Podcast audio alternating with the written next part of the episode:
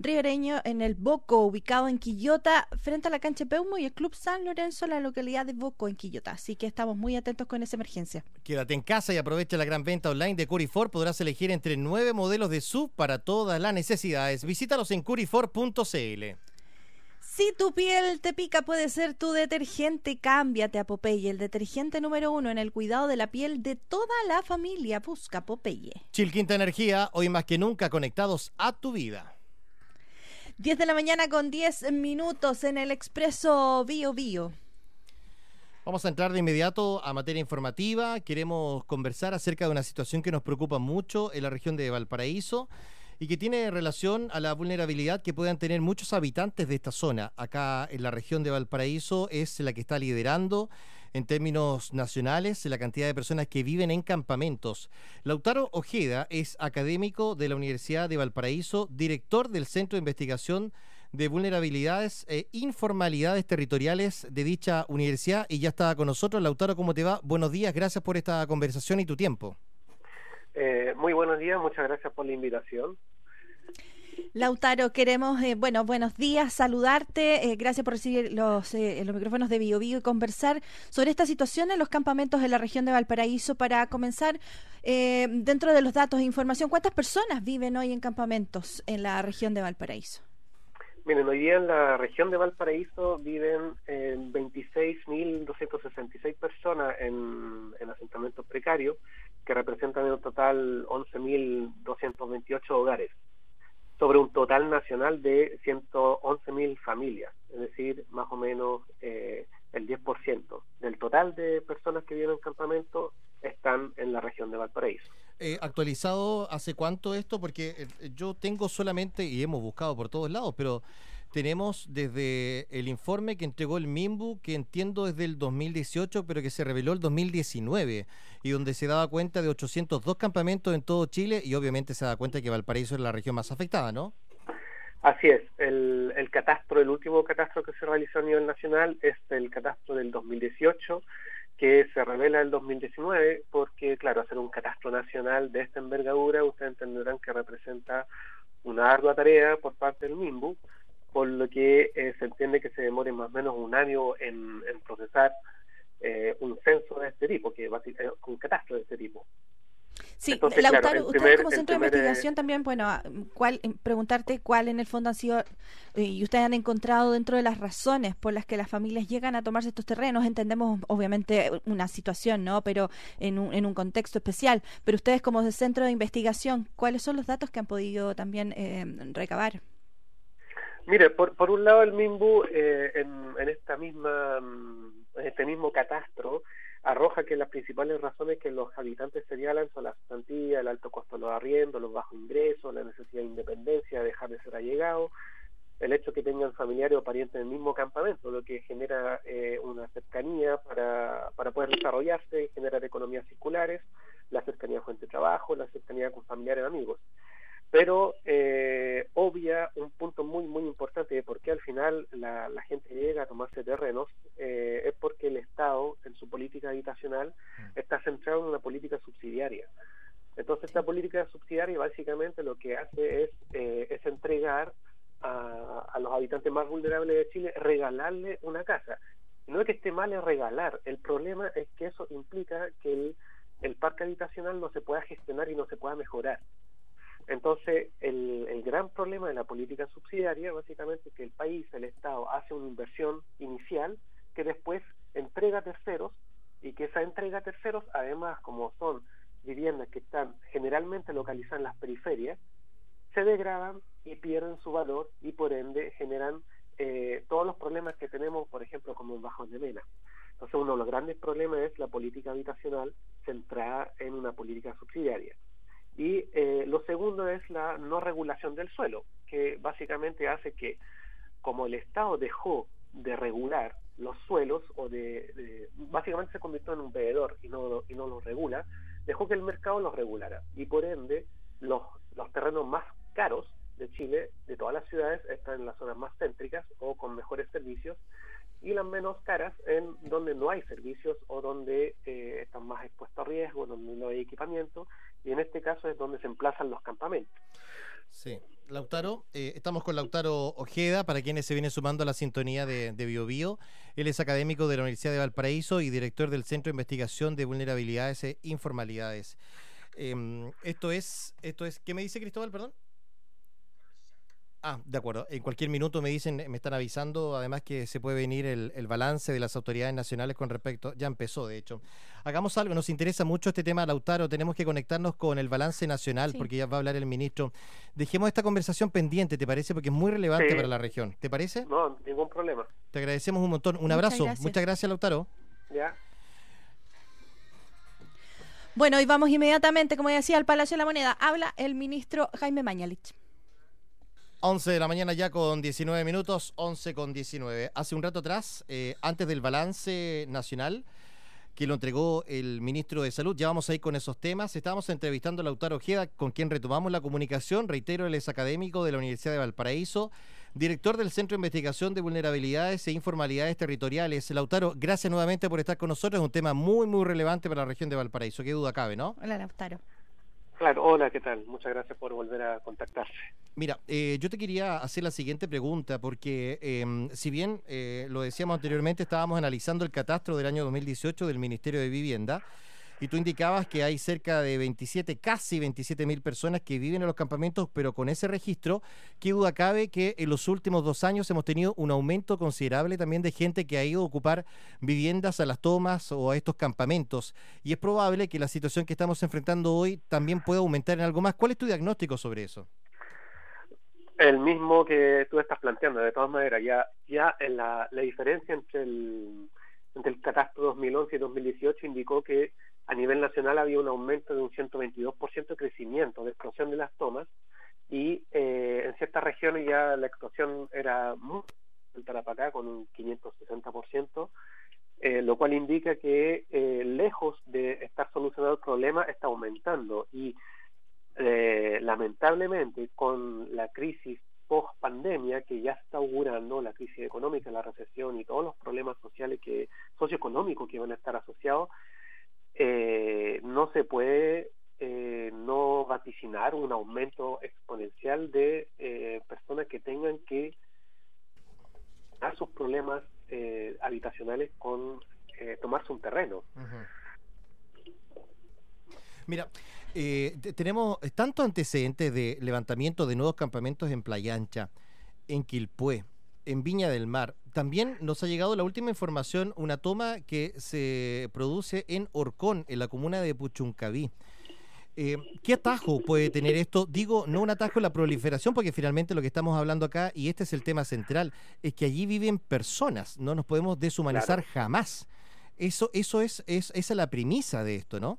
De esta conversación también, que en, en estas tomas vive gente que no tiene, en su gran mayoría, alcantarillado, electricidad, ni hablar de Internet para seguir con las clases online, ni hablar también de un montón de otras eh, eh, circunstancias. Hemos visto políticas nacionales que están relacionadas con la entrega de ayuda de kit de limpieza, también con la entrega de canastas familiares, pero a ver, eh, esto es para, para un tiempo, digamos, muy acotado, no resuelve absolutamente nada, ayuda, pero no resuelve absolutamente nada. Claramente, claramente que son, son ayudas muy, muy eh, circunstanciales y que no, no son ayudas a largo plazo. Y claramente, eh, a pesar de que el Ministerio tenga la intención de eh, cerrar los campamentos, como ellos dicen, llaman a cerrar, a solucionar los campamentos, eh, en este momento están tratando de un tercio de los campamentos. Sin embargo, la, la experiencia ha dado que la velocidad de resolución de los del, justamente la temática urbana de los campamentos ha sido muy lenta y eh, con el crecimiento exponencial que tenemos hoy, va a ser, no, no va a dar abasto. Y, y el tema no es, eh, el tema de fondo al final es un problema de la política habitacional de Chile, del Estado, que está mal enfocada, eh, está centrada en el en entregar vivienda, en entregar propiedades, pero no está en gestionar propiedades de forma equitativa, justa y digna. No tenemos una un Estado que tenga un parque habitacional propio que arriende a costo justo a quienes más lo necesitan. Ese modelo existe en muchos países y la verdad es que no entiendo por qué en Chile, bueno, sí lo entiendo, en Chile no se implementa porque la política neoliberal que se eh, implementó en la dictadura, básicamente lo que hace es privatizar absolutamente todo y como tal eh, hace que el acceso a la vivienda sea mediante la banca o mediante el mercado de suelo privado. Entonces ahí quedan expulsados quienes no pueden acceder a, la banca, a, a, los créditos bancarios y también quedan expulsados muchos habitantes de los mismos subsidios habitacionales por discriminaciones en los criterios de selección de los subsidios. Lautaro. Sí. Sí, tú, hablabas recién sobre la política subsidiaria, eh, entre ellas también la no regularización también eh, del suelo. ¿Cómo se puede solucionar este problema habitacional en la región? Hablamos de, dentro de las políticas, ¿no? Que ustedes también como, como centro de estudio, centro de investigación han realizado y, y también hablando de comparación en otros países. ¿Qué es lo que se podría acercar más a nuestra a nuestro país en esta situación?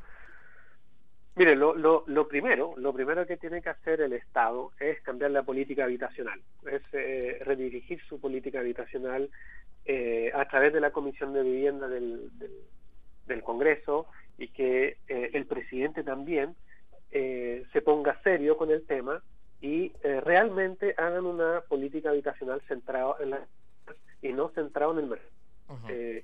eso significa que el Estado ya delegar de construir el parque a los privados. Se genera una especulación brutal que ya vimos, eh, hay demasiados que demuestran que no... Eh, eh, Lautaro, escúchanos, ¿tienes algún inconveniente con la llamada? a ver si te puedes ubicar en un mejor sector, es a tu celular el que estamos llamando y, tiene un pequeña, una pequeña interferencia. A ver si corregimos ahí, Lautaro, ¿te escuchamos mejor? Sí, ahí sí. ahora sí. Ahora sí. Lautaro, yo te quiero llevar también a otro lado, ya que te interrumpí. Em, yo no, no, puedo segmentar porque sería una estupidez hacerlo, ¿ah? y, y, perdónenme los auditores ocupar esa palabra porque es fuerte también, pero ¿qué duda cabe de que son personas con menores ingresos las que eh, tienen que tomar la decisión de irse a vivir a un campamento? Estamos hablando de pobreza, ¿no? ¿Qué duda cabe de que muchas personas que han llegado al país buscando una segunda oportunidad, hablo de los inmigrantes que no pueden pagar un arriendo, van y finalizan también en las tomas o en los campamentos? ¿Qué opción tienen, digamos, no? Eh, eso es lo que quiero decir. Pero también, yo no sé, quiero agregar un tercer componente. Yo no sé cuántos más hay, por eso digo que no me atrevo a hacer un, una, una, una cosa más, ah, eh, eh, más, más, más, global, digamos. Pero, pero sí recibimos constantemente denuncias en BioBio de personas que llegan con retroexcavadoras, con camionetas 4x4, vale decir, poder adquisitivo. Y uno se pregunta si esta gente tiene poder adquisitivo. Yo no he investigado más, por eso no me atrevo a decir nada más, pero eh, ¿por están allí? Y, hay muchos que han indicado de que se toman estos, estos terrenos, los parcelan, y después comienza un negocio, un círculo vicioso que es difícil de poder sacar de la informalidad, digamos, ¿no? Te paso este terreno por tanta plata mensual, es casi un arriendo, o sea, ahí hay una utilización equivocada probablemente de lo que está... Yo, yo tengo esta, esta panorámica, que tú, tú eres el experto, a ver si nos puedes ayudar mejor. Eh, bueno, primero los expertos son eh, los mismos habitantes de los asentamientos informales. Eh, mira, lo primero es que un tercio de la población eh, de que vive hoy en los campamentos, o sea, el 27% por ahí, eh, es población migrante. Entonces, es una realidad creciente. Lógicamente, son personas que vienen por mejores oportunidades al país, que vienen a mejorar eh, aspectos socioculturales muy importantes para nuestro país. Y lamentablemente caen en este negocio de la piratería de, que podemos ver en en el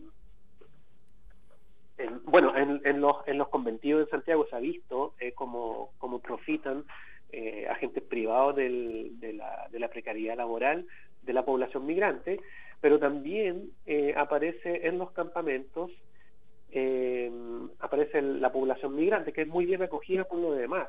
Hay una muy buena relación entre la población local y la población migrante. Eh, y lo segundo, la, cuando, cuando hacen referencia a estas, eh, a estas estrategias de... Porque yo creo que hay que hay que diferenciar quienes profitan y quienes especulan dentro de las mismas de los mismos campamentos y quienes utilizan sus redes solidarias para generar mejoras o eh, tomarse terreno. O sea, cuando uno ve una retroscadora en un campamento, puede responder a las dos dinámicas. Lo primero es un vecino que tiene un familiar y que le prestaron la retroexcavadora y van y hacen el terreno, lo, lo aplanan y logran hacer un terreno para que el familiar o el amigo pueda tomarse el terreno y vivir en conjunto de forma, eh, de forma sana y digna y em, concertada. Y por otro lado, claro, tienen las personas también que especulan, eh, que no necesariamente a veces son personas de los mismos campamentos, a veces pueden ser los mismos dueños o personas que ven una oportunidad económica y, claro, se toman un terreno y después lo subarriendan. Eso también existe, ya no hay que negarlo.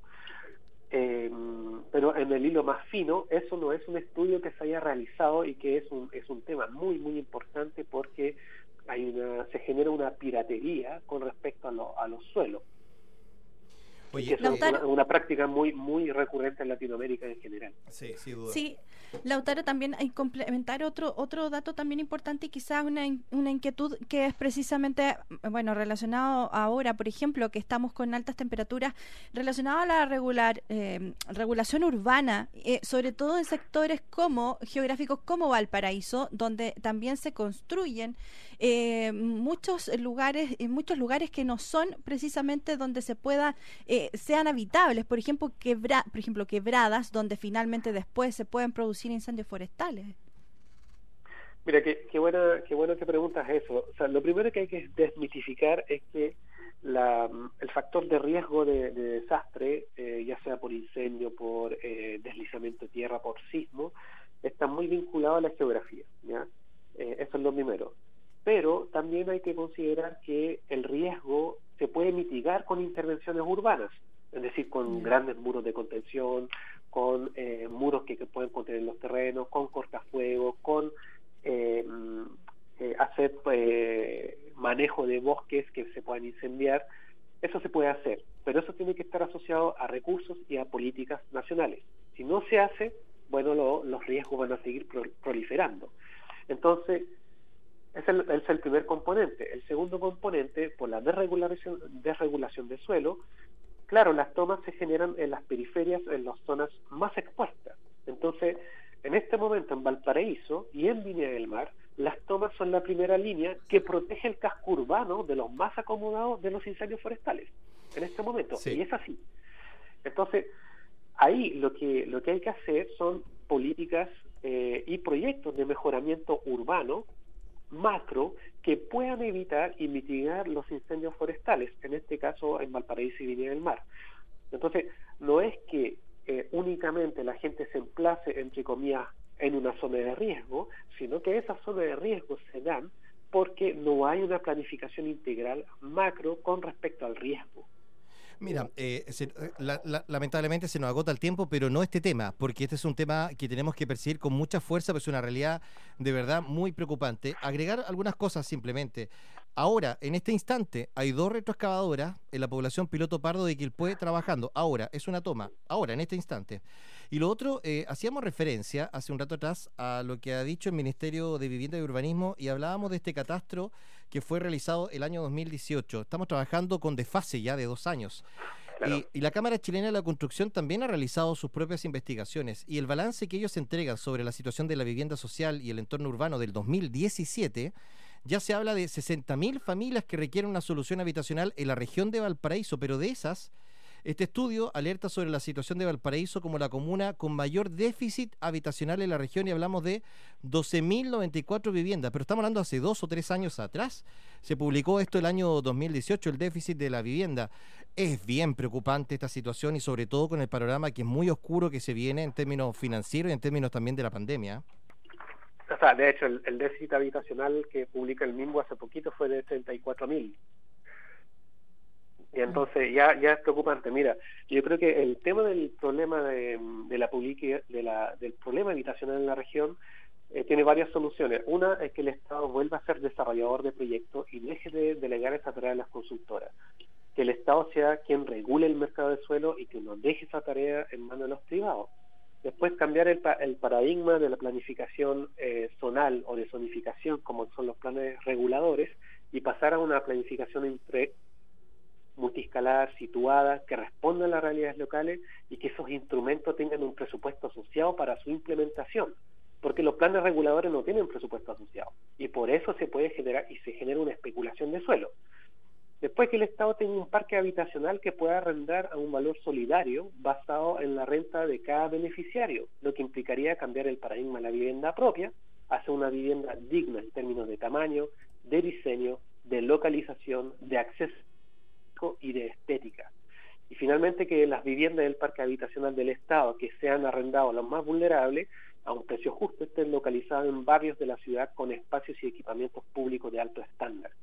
Porque al final, los más vulnerables en términos social, económicos y en términos habitacionales, que son principalmente quienes viven en los campamentos, están expuestos y se les genera un alto costo de vida que muchas veces es imperceptible para el resto de la población. Entonces es muy común que se diga que la gente que vive en campamentos lo quiere todo gratis y eso no es no, cierto. No, no, no, eso no es Y justamente tiene un alto costo mucho mayor que el resto de la población. Lautaro, gracias eh, por, eh, por conversar con nosotros. Vamos a seguir con este tema. El tiempo se nos acota. Muchas gracias por recibir el llamado de Bio Bio y conversar también con nosotros esta mañana. Ya, pues muchas gracias a ustedes. Gracias. Es Lautaro Ojeda, el académico de la Universidad de Valparaíso, director del Centro de Investigación de Vulnerabilidades e Informalidades Territoriales. Vamos a perseguir este tema profundamente en BioBio. Pero hay extra de prensa. Así es, vamos con Tomás Celedón desde el Palacio de la Moneda. Sí, porque a través de su cuenta de Twitter, el ministro de Obras Públicas, Alfredo Moreno, señala, he sido notificado...